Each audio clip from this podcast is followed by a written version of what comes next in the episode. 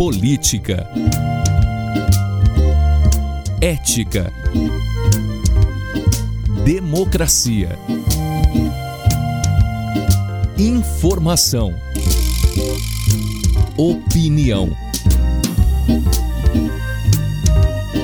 Pode falar. Apresentação Cileide Alves e Rubens Salomão.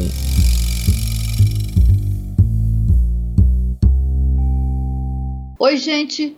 Rubens Salomão e eu chegamos para a edição número 109 do Pode Falar, o primeiro podcast de política de Goiás com trilha sonora de Beto Estrada. Eu estou em isolamento social e Rubens no estúdio da Sagres 730 em Aparecida de Goiânia. Oi, Rubens, tudo bem? Oi, Cileide, tudo bem? Um beijo à distância, abraço, enfim. Vamos que vamos num podcast super especial em aniversário de Goiânia, Cileide. Pois é, um podcast que tem velhinhas. Bom, o aniversário de Goiânia, a cidade que nasceu na década de 30, em meio a um dos períodos mais conturbados da história política de Goiás e do Brasil, e a participação de Marconi Perillo em evento público, são temas deste episódio do Pode Falar.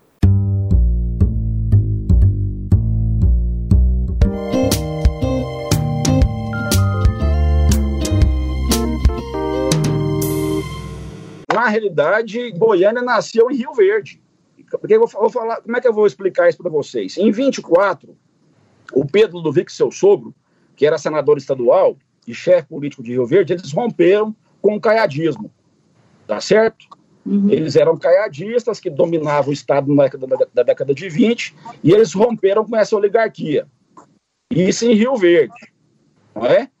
E eles achavam que, que os oligarcas da cidade de Goiás, antiga capital, não, não tinham muito apreço pelo progresso do sudoeste goiano, tá certo?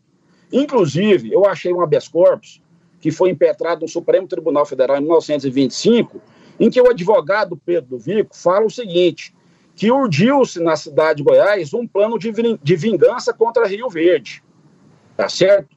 Então, esse sentimento ele, ele foi, ele durante de 24 a 30, ele permaneceu na mentalidade dos, dos rioverdenses, fundamentalmente de Pedro do Vico, de seu sogro, e com a virada, com a, a, a virada da roda da fortuna, em 1900, com a Revolução de 1930, em que mudou o posicionamento da oposição e da situação, ou seja, Pedro passou a dirigir o estado de Goiás, é, a, a sorte da cidade de Goiás mudou porque eles transferiram essa, esse sentimento de malquerença é, que eles achavam que os oligarcas tinham, a, a cidade Verde, para Goiás.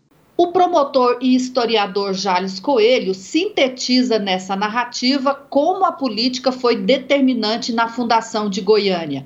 Em 1930, três anos antes da fundação da capital, a revolução liderada por Getúlio Vargas derrubou o presidente da República e os chefes regionais. Em Goiás, a família Caiado perdeu o comando do Estado para os revolucionários, entre eles Pedro Ludovico Teixeira, que ficou no poder ininterruptamente até 1947. Foi então que Ludovico dedicou-se a seu maior projeto, a construção da capital, uma ideia que não era nova em Goiás. Importante essa parte da história, já contada em vários livros, mas pouco difundida. A ideia de mudar a capital de Goiás surgiu já durante o período colonial. No século XVIII, o governador Conde dos Arcos reclamou ao rei de Portugal da localização de Vila Boa, nome da antiga capital, e sugeriu uma mudança para Pirenópolis. Na época do Império, já no século XIX, foi a vez do governador Miguel Lino de Moraes propor a mudança para Água Quente. Em 1890, o presidente da província de Goiás, Rodolfo Gustavo da Paixão, não poupou críticas às condições sanitárias da capital. Pelo visto, era um consenso, Sileide. E era mesmo. Goiás ficava numa região inóspita, quente e com condições sanitárias muito difíceis.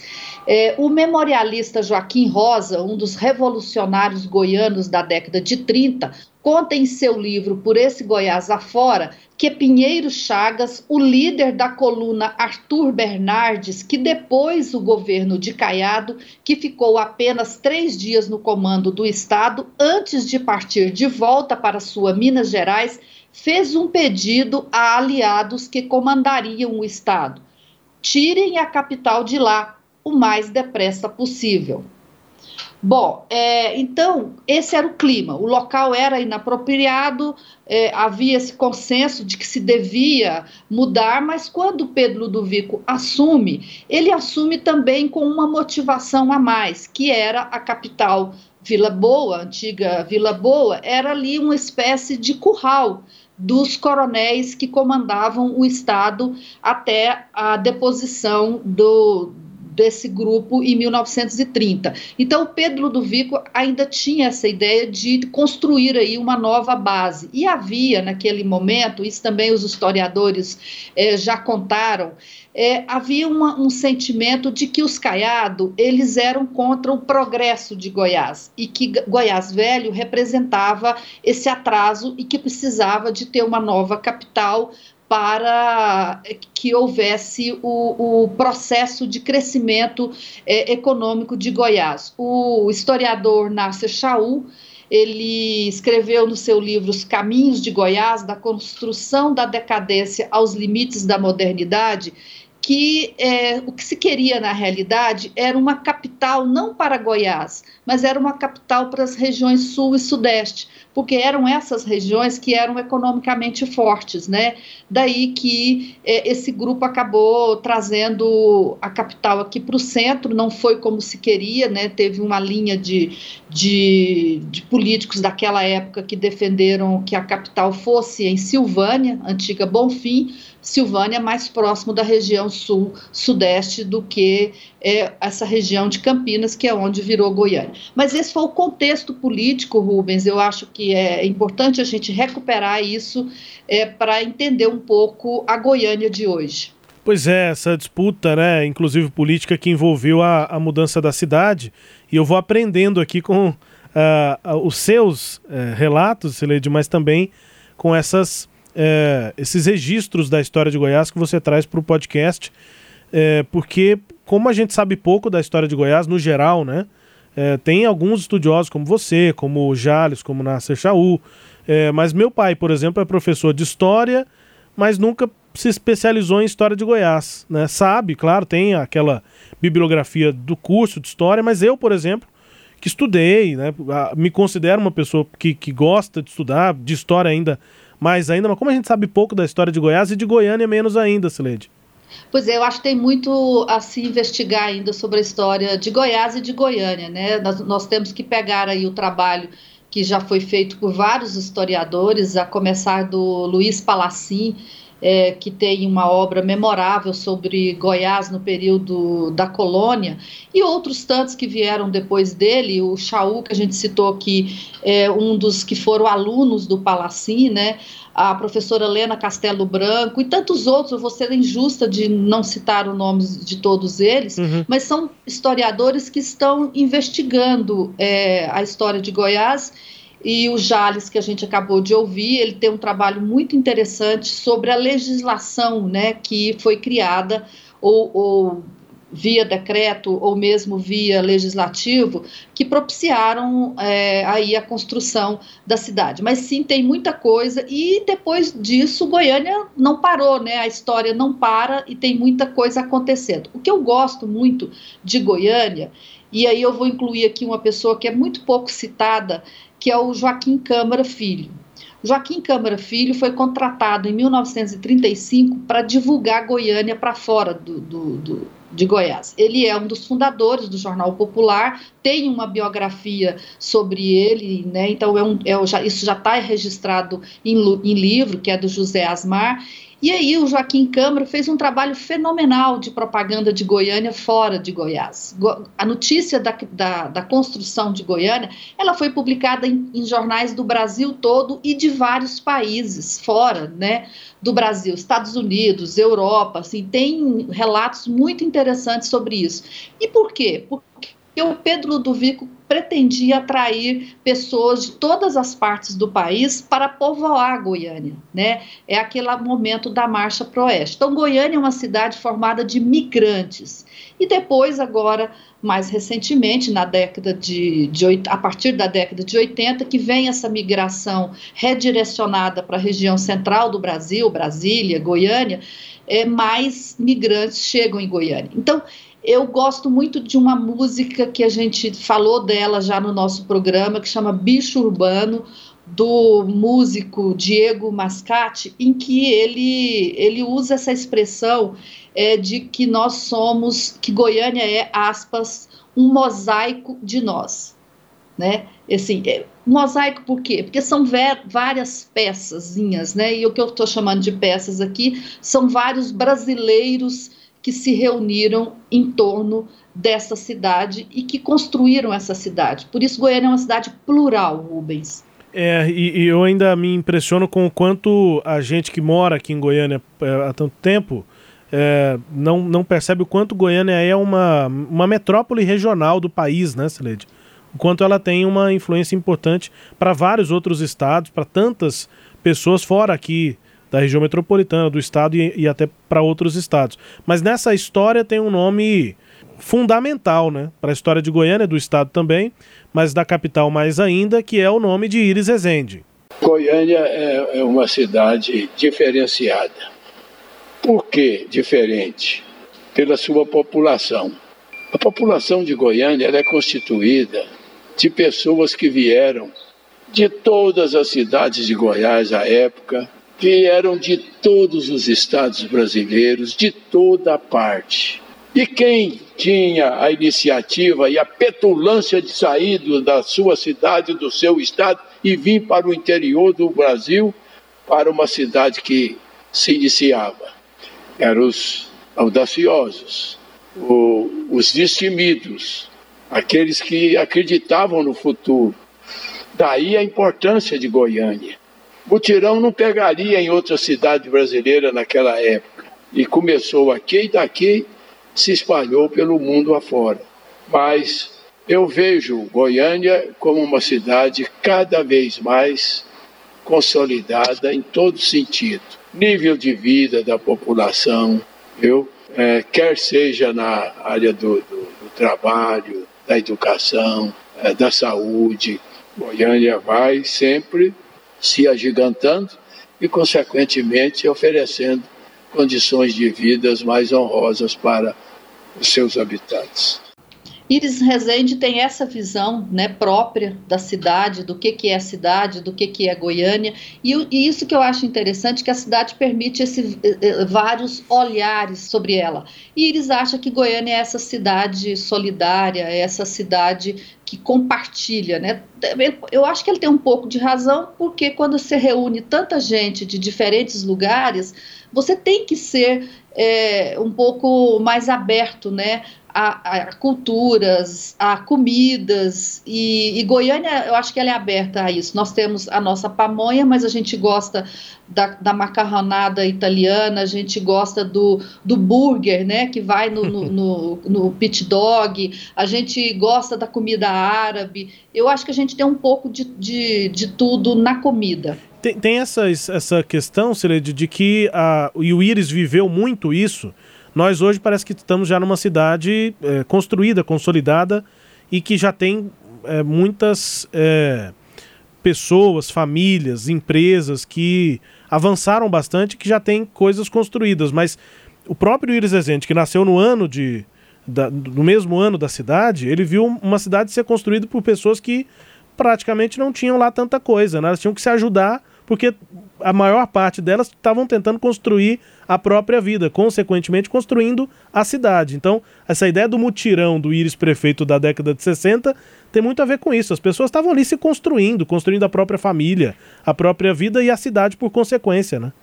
É, acho que a ideia dele de que é, o mutirão é, representa Goiânia tem muito a ver com isso. Quando ele chega a Goiânia, era um mutirão de pessoas vindas de todas as partes do, do interior de Goiás, de Minas, paulistas, baianos, que estavam aqui todo, todos unidos nesse projeto de construir uma vida, de construir uma cidade. Nesse sentido, sim, eu concordo com você, ele tem razão, Rubens. Talvez a gente tenha de voltar em alguma medida a esse sentimento sobre a cidade e que os goianienses passem a pensar mais sobre o planejamento da cidade, para onde e como ela vai crescer e se desenvolver, né, Cireide? Por exemplo, com a discussão do plano diretor, né, que está aí pendente. E que é muito importante para o futuro da cidade. A gente está reclamando do calor, né? Nós tivemos índices históricos de superiores a, a 40 graus agora. A, a, gente reclama muito do transporte coletivo, a gente reclama do trânsito caótico. Então, tudo isso é, precisa de ser repensado e é coletivamente. Qual a cidade que a gente quer? A gente quer uma cidade quente ou a gente quer uma cidade com mais árvores, com um transporte público em, em, vez de carros, né, que tudo isso piora a qualidade do ar, aumenta o calor. Então, são questões que passam pelo plano diretor e que a cidade precisa de prestar atenção nisso. Eu acho que se ficar uma mensagem para o, o, o aniversário de Goiânia e para as eleições que estão aí, a mensagem é essa: vamos olhar para dentro de Goiânia e pensar na cidade que a gente quer para o futuro. E assim termina o primeiro bloco.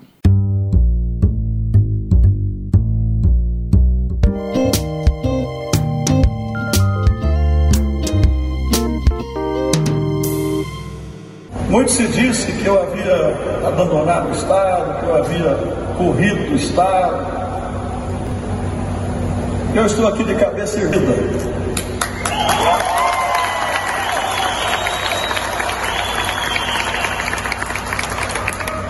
Perder uma eleição não é feio. O importante é com dignidade. Nós ganhamos muitas. E somos humildes para reconhecer que na vida a gente não só acerta, a gente erra também. E pagamos pelos nossos erros. Marconi Perillo voltou a subir em um palanque dois anos depois de perder a eleição para senador em 6 de outubro de 2018 e de passar uma noite na sede da Polícia Federal em 10 de outubro. Nesse dia, ele foi preso preventivamente pelo juiz da 11ª Vara Federal em Goiás na Operação Cash Delivery, mas saiu no dia seguinte por um habeas corpus do Tribunal Regional Federal da 2 Região. Desde então, Marconi nunca mais tinha pisado em um evento político, Rubens. E marca, né, Cireide, esse retorno? Ele já tinha participado de algum evento com sentido político na inauguração de um hospital em Hidrolândia, que até está com dificuldade de funcionar, né? O hospital, depois de ter sido inaugurado com a presença do Marconi, mas agora é campanha eleitoral e Marconi Perillo voltando a se posicionar. É, mas chama muita atenção na forma, né? Além do conteúdo, e nós vamos falar sobre isso, o, o ex-governador citando algumas questões, já criticando a atual gestão do, do, do Caiado, mas além do conteúdo, a, a forma me chama a atenção de cara, porque a gente destacou isso na semana, ambiente controlado, não teve transmissão nas redes sociais, pelo menos na minha visão, na minha ótica, é inimaginável um evento político hoje em campanha sem transmissão em redes sociais, nós estamos numa pandemia, né? As pessoas não podem ir, não podem se aglomerar, não querem se aglomerar. Então não é e é nem. Em plena campanha, em, né? Em plena campanha. Então é, é, mais do que natural, é meio que. É, é, é quase que um, uma.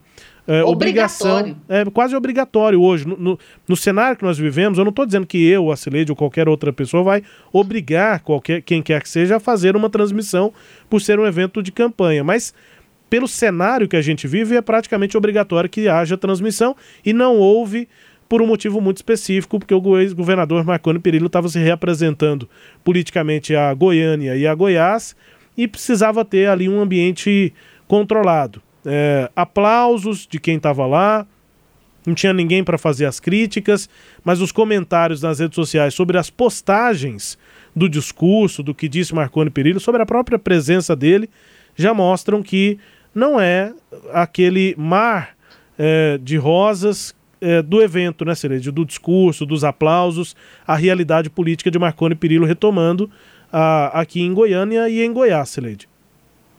Pois é, nessa fala aí que a gente já ouviu, ele diz que não sumiu de Goiás, que né, disseram que eu sumi, mas eu não sumi, eu estou aqui, estou é, participando, fala que perdeu uma eleição, que isso é normal, que tem erros, que tem que ter humildade para reconhecer os erros. Só que Rubens, o, o ex-governador, ele até hoje não falou sobre esses erros. Quais são os erros?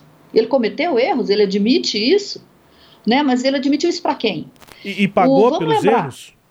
E pagou por esses erros? Ou ele acha que só a derrota uhum. já é suficiente? É, vamos pensar sobre. voltar atrás aqui. O, o, a operação Cash Delivery ela ocorreu no dia 28 de setembro de 2018, né, alguns dias antes da, das eleições. O Jaime Rincon foi preso. Naquele dia, o governador, o então candidato a senador, o ex-governador, ele estava com uma viagem para Crixás.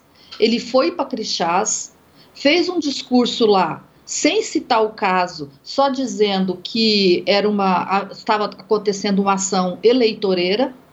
Depois, no dia seguinte, no sábado, ele veio a, a Goiânia, participou de um, de um evento aqui em Goiânia, e nesse evento ele tornou a repetir que era uma ação eleitoreira, que era perseguição política. No dia da eleição, que foi em 6 é, de, 6 de outubro, Marconi fez um pronunciamento por meio de nota. Ele já tinha perdido a eleição. A Lúcia Vânia perdeu a eleição, deu uma entrevista coletiva naquele dia da eleição. Eu tô, eu, eu tô numa dúvida aqui se é 6 ou 7 de outubro, mas é um desses dias. Aí a Lúcia Vânia deu uma entrevista. O ex-governador não. Ele emitiu uma nota em que ele dizia que tinha perdido a eleição de cabeça erguida, né, que tinha deixado um grande legado para Goiás. Depois disso, ele só se manifestou por meio de nota. Ele não concedeu entrevista à imprensa, ele nunca falou sobre é, a, o que aconteceu, as denúncias contra ele, as gestões dele, ele controlou isso.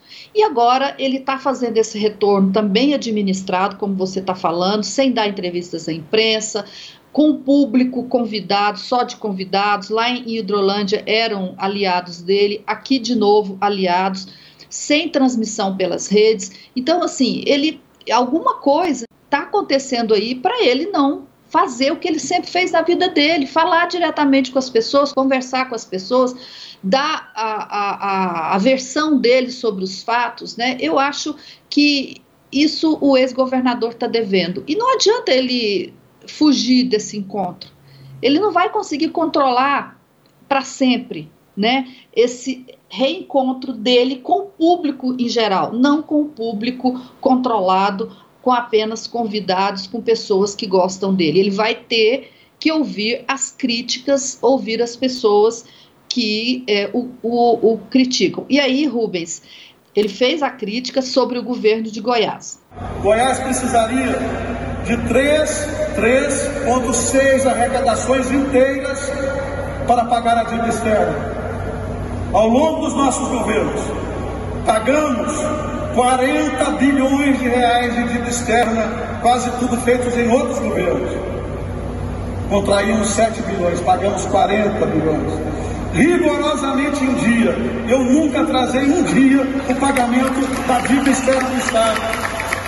Se atrasasse, teria uma multa enorme. A pandemia e com outros, com outros artifícios aí, Há muito tempo não se paga de ministério, mas nós pagamos. Foram 40 milhões. A dívida externa que saiu de 3,6 anos de arrecadação total chegou ao final de 2018 do governo Zé com 0,8. Menos de uma arrecadação para se pagar a dívida externa. Bom, houve também respostas. Quem fala, né?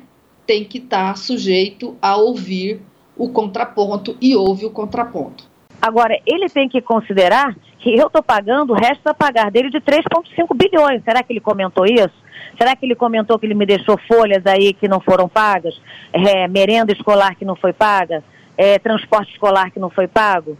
Um bando de dívida, um bando de, de, de, de, contratos não pagos, estão todos é, no pé de todos os gestores dessa gestão aí, porque é, o, o governo anterior não pagou? Isso ele não fala, né? E todos os atrasos que ele fez de contratos, ele também não falou? Provavelmente não falou. Então, se ele quiser fazer uma, alguma, é, algum tipo de sentar para ver quem foi melhor que quem, eu sento. Vamos sentar e vamos conversar. Não tem problema nenhum com isso. Agora, que ele cometeu diversas irresponsabilidades, foi. Fez. Tá aí, o resultado tá aí. A gente planta coisa ruim, a gente colhe coisa ruim. Eu estou colhendo o que ele plantou. Bom, tá aí a, ela, é, a Cristiane Schmidt, secretária de Economia de Goiás, né? Tá claro que ela não gostou é, do que do discurso do, do Marconi, mas assim, o que eu acho interessante nessa fala da Cristiane são os contrapontos ao discurso oficial que ele tem e que ele não está tratando dele. Ok, ele pagou 40 bilhões de dívidas durante os governos dele, mas, em compensação, estão aí essas questões que ele vai, é, que, que, eu acho importante ele, ele responder, que são os restos a pagar que ele deixou, que são a, o, o, crescimento da folha de servidor cresceu muito, tanto que Goiás é, estourou o limite de, da lei de responsabilidade fiscal. O governo de Goiás incentivou e aprovou emendas à Constituição que permitiam que Goiás burlasse a lei de responsabilidade fiscal e essas emendas depois caíram, já agora no ano passado, no STF. Tem os recursos de vinculação de saúde que não eram é, liquidados, eles eram empenhados sim, mas depois eles não eram pagos, ficavam para os restos a pagar, né? Obras que ficaram sem pagar. Então, tá uma série de questões aí que a secretária levanta e que eu, na minha opinião, são questões que Marconi vai ter que lidar com elas, Rubens. É, ela fala de atrasos de contratos, né? E tem um outro ponto também, Silete, que é quando o governador fala, o ex-governador, fala lá no discurso que é, Goiás não tem pagado o serviço da dívida, né? Que, não tem, que ele pagou 40 bilhões e que no atual governo há atrasos. Mas ele fala isso assim por alto, né? De forma genérica, mas não detalha. É, alguém está mentindo, né? ou a secretária que diz que pagou tudo, ou o governador, de onde ele está tirando essa, o ex-governador, de onde ele está tirando essa informação de que o, atual gestão não está pagando a dívida? Ou será que ele está simplesmente mentindo mesmo para fazer discurso político, né? Enfim, essa é uma resposta que ele também precisa dar. De onde ele está tirando esses dados? Porque os da Secretaria da Economia são diferentes. Eu acho que só a questão de nomenclatura, de conceitos aí. O, o que Goiás deixou de pagar é o serviço da dívida. E, de fato, Goiás não pode deixar de pagar o serviço da dívida porque os, os, juros disso são muito altos. E Marconi nunca deixou de pagar. O governo atual conseguiu é, atrasar esse pagamento porque tem uma liminar na, no STF. Então, acho que ambos estão corretos aí nessa história tanto ele pagou todo o serviço da dívida no governo dele, quanto o atual governo está pagando a dívida externa, que o principal, aqueles, aquelas parcelas que vencem, elas têm que ser pagas. Mas o, o, o, a, o que se chama de serviço dessa dívida é que corresponde, segundo a secretária nos informou, a 10% do valor da dívida consolidada, que é 20 bilhões, ou seja, o Goiás tem que pagar todo mês 200 milhões de reais desse serviço. E são esses 200 milhões que ajudam o Estado a pagar as contas mensalmente. Quer dizer, se você pega esses 200 milhões e paga os bancos, faltariam recursos para o Estado pagar as contas, como dinheiro para saúde, salário de servidores, né? É, a divergência aí. É só uma questão de nomenclatura. Mas o, o, o, o ex-governador aproveitou que esse serviço da diva não, não está sendo pago para fazer esse discurso que ele fez lá no evento do PSDB. E aí, Rubens, eu te pergunto o seguinte: você que acompanhou toda a repercussão do ponto de vista eleitoral, Isso vai ter alguma repercussão? Não agora, né? Mas para o PSDB, para a, a recuperação do nome do partido? Pois é, os tucanos acabam apostando nisso, né, Celede? É, pelo menos os que estão hoje à frente do partido, o próprio candidato a prefeito de Goiânia, Thales Barreto, é, o presidente Jânio da que é o presidente estadual do, do partido, mas na prática, a, o comando do PSDB ainda é de Marconi Perillo aqui em Goiás e me parece que essa, é, esse é exatamente o entrave para que o partido avance né, no discurso, para que ele consiga apresentar um, um discurso é, minimamente renovado para tentar conversar com os eleitores em Goiás, nesse caso em Goiânia. Essa é a minha impressão, mas os tucanos têm essa é, ideia de que dá para apresentar renovação, uma ideia de que é, críticas ao governo de Caiado, críticas à gestão de Iris Rezende em Goiânia, ao mesmo tempo em que se valoriza o tal do legado das gestões do PSDB. Mas esses dois anos, menos que isso um pouco, parecem ter sido pouco tempo, Sireide, para as pessoas é, entenderem que o legado do PSDB tem muitos mais aspectos positivos do que negativos. A, o desgaste do final da gestão é, do PSDB em Goiás parece ser muito mais forte, apesar de que os tucanos ainda acreditam nisso, que dá para é, tentar apresentar projetos novos, como seria o do Thales Barreto em Goiânia, uh, tendo como base o legado do PSDB em Goiás. Na prática não dá, e a presença de Marconi Perillo é só mais uma prova disso. É, o, a forma como ele discursa, a forma como o evento foi realizado, do mesmo jeito que os eventos de governo antes eram realizados, né, dificilmente se tinha algum tipo de questionamento nos eventos de Marconi. Ele sempre acompanhou até o cerimonial com muito detalhismo, né? E aconteceu de novo nesse evento. Acho que a própria presença dele lá mostra isso, essa dificuldade no discurso do PSDB daqui para frente, Sileide. O, essa estratégia do Marconi me lembra muito a estratégia do Lula né, e do PT. O Lula tem anos aí, desde que, da Lava Jato, que o PT e o Lula estão tentando sobreviver às custas do legado. Isso. Né? E, e não resolveu. Não, ok, cê, eu acho que o, a população brasileira está dizendo para o PT e para o Lula o seguinte: oh, legal, seu legado, mas eu preciso pensar daqui para frente. Né? E daqui para frente, o que você tem para me oferecer? Uhum. O PT até hoje não conseguiu dizer a, a, a, o que, que ele quer com o futuro. E acho que o Marconi pode mirar-se nessa, nessa experiência petista. E, na minha opinião, passou-se o tempo em que político sobrevivia de legado. Né? No legado é uma coisa que a população é dela. Né? Então, se o Marconi fez, fez obras, fez hospital, fez estrada, legal, é, a gente precisa de tudo isso, e, isso é do, do, Estado, isso é do povo goiano, isso não é mais do PSDB, isso não é mais de Marconi Perillo. Marconi tem que pensar para frente. Se ele voto. quer sobreviver, né? ele tem que pensar para frente é isso, é do povo goiano e não dá voto. Né? O, o, voto, o que dá voto é a ideia, né? Ideia nova, proposta nova, Sileide. Exatamente. Bom, e para encerrar, o quadro Língua Solta, com a música tema Mundo Melhor, da primeira banda goiana de rock, o Língua Solta.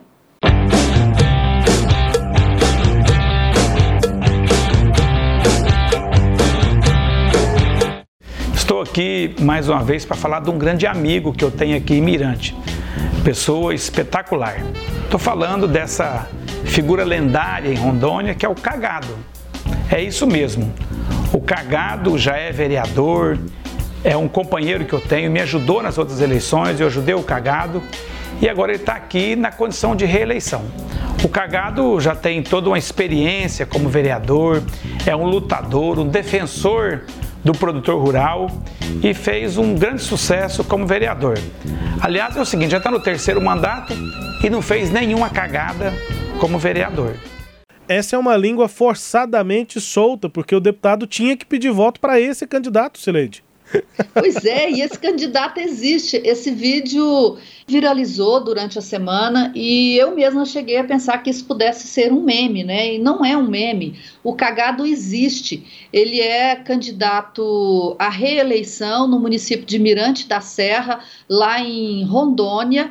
O nome dele é Hilton Emerick de Paiva, conhecido com esse apelido, e eu não sei porquê, de cagado. E o cagado está disputando a quarta eleição dele. Ele foi vereador, elegeu-se vereador em 2008, 2012. 2016 e agora é candidato é, pela quarta vez com o apoio desse deputado é, federal, o, lá de também de Rondônia, né, que faz aí a propaganda para ele, o Lúcio Moschini.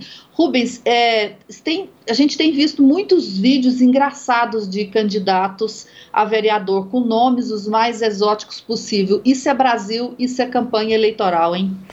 É isso, né? Isso é campanha eleitoral no Brasil, tem vários nomes. É, e eu só Achei muito engraçado, porque o cagado tá com uma cara de constrangido no vídeo, né? Ele não fala nada no vídeo, nesse vídeo específico, deve ter outros lá em que ele fala, mas nesse vídeo, quem quiser busque aí, você vai ver que o cagado tá assim com, a, com as mãos para trás, tá de pé ali, mas parece realmente que ele tá com algum problema ali.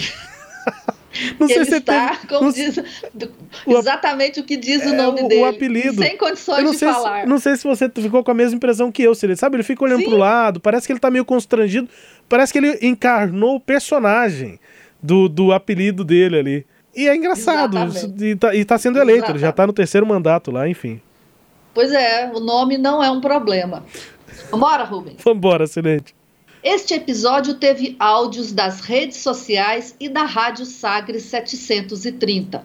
Confira o Pode Falar todo sábado às nove e meia da manhã na Rádio Sagres 730, no Sagres Online, no aplicativo da Sagres, no SoundCloud, no Spotify, no Google App, no Deezer e no Castbox. Tchau, Rubens.